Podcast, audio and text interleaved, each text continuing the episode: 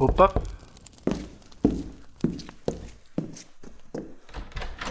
Ah, é você outra vez. Entre, fique à vontade.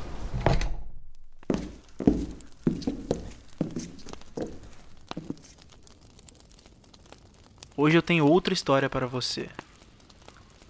Apenas relaxe, abra sua mente e deixe que o seu coração seja tocado.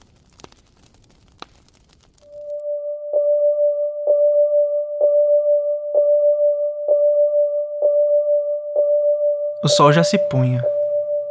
Era mais uma hora até chegar em casa. 40 minutos no metrô, 20 minutos a pé. Na última sexta-feira do mês, a situação não era das melhores. O cansaço parecia uma pedra gigantesca sobre meus ombros, sempre me projetando para baixo. O dinheiro já estava no fim, e aqueles quatro reais diários do metrô provavam para mim que faziam diferença no orçamento. Após deixar o ar-condicionado da empresa, a sensação era que o ar estava denso e quente, e aquela aglomeração de pessoas não ajudava. Ao descer as escadas, quase fui derrubado pela avalanche de pessoas apressadas que corriam em direção ao vagão, na esperança de encontrarem lugares vagos ou de simplesmente não ficarem para trás e terem que esperar a próxima condução.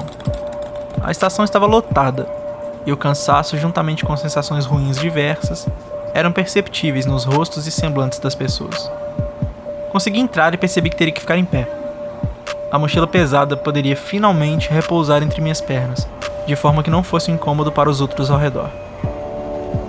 O vagão em si não parecia muito cheio naquele momento.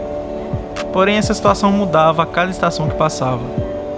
Parecia que todos ali se dirigiam a um ponto final. Um grupo de estudantes entrou e veio em minha direção. Vendo que não conseguiriam assentos, pararam em grupo perto de mim e bastaram alguns segundos para que eles me empurrassem para o lado com a força do arranque do trem.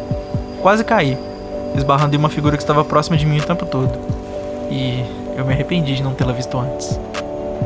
Quando eu pedi desculpas, ela sorriu e disse que não tinha nenhum problema. Devo ter corado naquele momento. Se isso aconteceu, apenas ela percebeu. A viagem seguiu comigo olhando para o horizonte, impassível. Esqueci de pegar os fones de ouvido na mochila, e fazer isso naquela situação provavelmente me faria cair de vez. De vez em quando, confesso que eu desviava meus olhos na direção da moça. A intenção era ver aquele sorriso mais uma vez, ainda que fosse difícil. Só uma expressão que eu lera num livro seria capaz de definir os cabelos dela. Negros como as asas da graúna. Ela vestia preto, fazendo uma combinação que, na minha opinião, não tinha como dar errado. Em determinado momento, ela se movimentou em direção às portas. Era isso. O fim dos meus momentos de adrenalina num dia como aquele, no qual o próprio preto se destacava em meio à coloração cinza que tudo em volta parecia ter. E aí veio a minha surpresa. Cuidado para não cair de novo, viu? Da próxima vez eu posso não estar aqui para te segurar. Disse a moça, sorrindo. Ela não sabe, mas meu coração fez a opção por pular alguns batimentos nos momentos seguintes. Eu não queria cair novamente, era óbvio.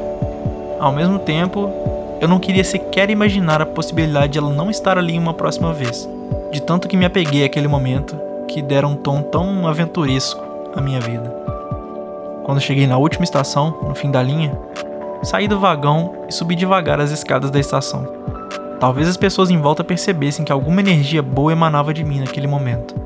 Pelo que eu me lembro daquele dia, até a lua brilhou mais forte pois foi quando eu tive certeza de que a própria sorte sorriu para mim.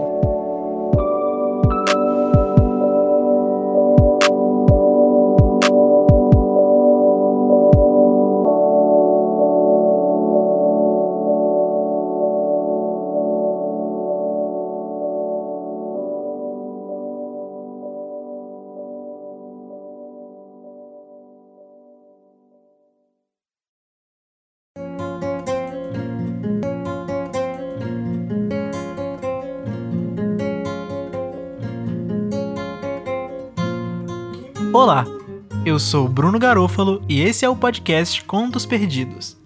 O texto que você acabou de ouvir se chama A Dama no Metrô, escrito em janeiro de 2018, e fala de um certo encontro capaz de mudar uma vida para sempre. Quer Quero fazer um pequeno agradecimento especial aqui também para minha querida amiga Isadora Silva, que fez uma pequena participação hoje. Em breve vocês vão ver mais dela por aqui. Então, se você gostou desse episódio, do formato ou do podcast, você pode me ajudar compartilhando nas suas redes sociais e mandando para as pessoas que você conhece. Se você estiver ouvindo pelo Spotify, por exemplo, já tem uma opção de compartilhar direto nos stories do Instagram. Se você fizer isso, você pode me marcar para saber que você está ouvindo. Meu perfil é @brunoggarofalo e eu vou deixar na descrição para facilitar a sua vida. E não é só comigo, você pode compartilhar qualquer podcast que você gostar, porque ajuda bastante quem está produzindo. Inclusive, você pode aproveitar que você está em casa, eu espero que você esteja, para conhecer outros podcasts e descobrir alguma coisa que você vai gostar. Se você tiver sugestões, críticas, qualquer tipo de feedback ou tem algum texto de sua autoria que você quer ver nesse formato, você pode entrar em contato comigo pelo e-mail contosperdidospodcast@gmail.com ou pelo Twitter @contos_perdidos, que a gente conversa e faz acontecer. A capa desse podcast foi feita pelo Gui Simões e a trilha sonora foi feita pelo Gabriel Justino. Só reforçando mais uma vez, porque nunca é demais, não se esqueça de se prevenir do coronavírus. Provavelmente essa altura do campeonato você já deve ver muita gente furando a quarentena, mas não cometa esse tipo de vacilo, ainda não é o momento. Se puder, fique em casa. Se você não tem escolha, toma os cuidados quando for sair e eu espero que você esteja saindo só pro essencial. É isto. Muito obrigado por ter ouvido, um abraço, até a próxima e vai na boa.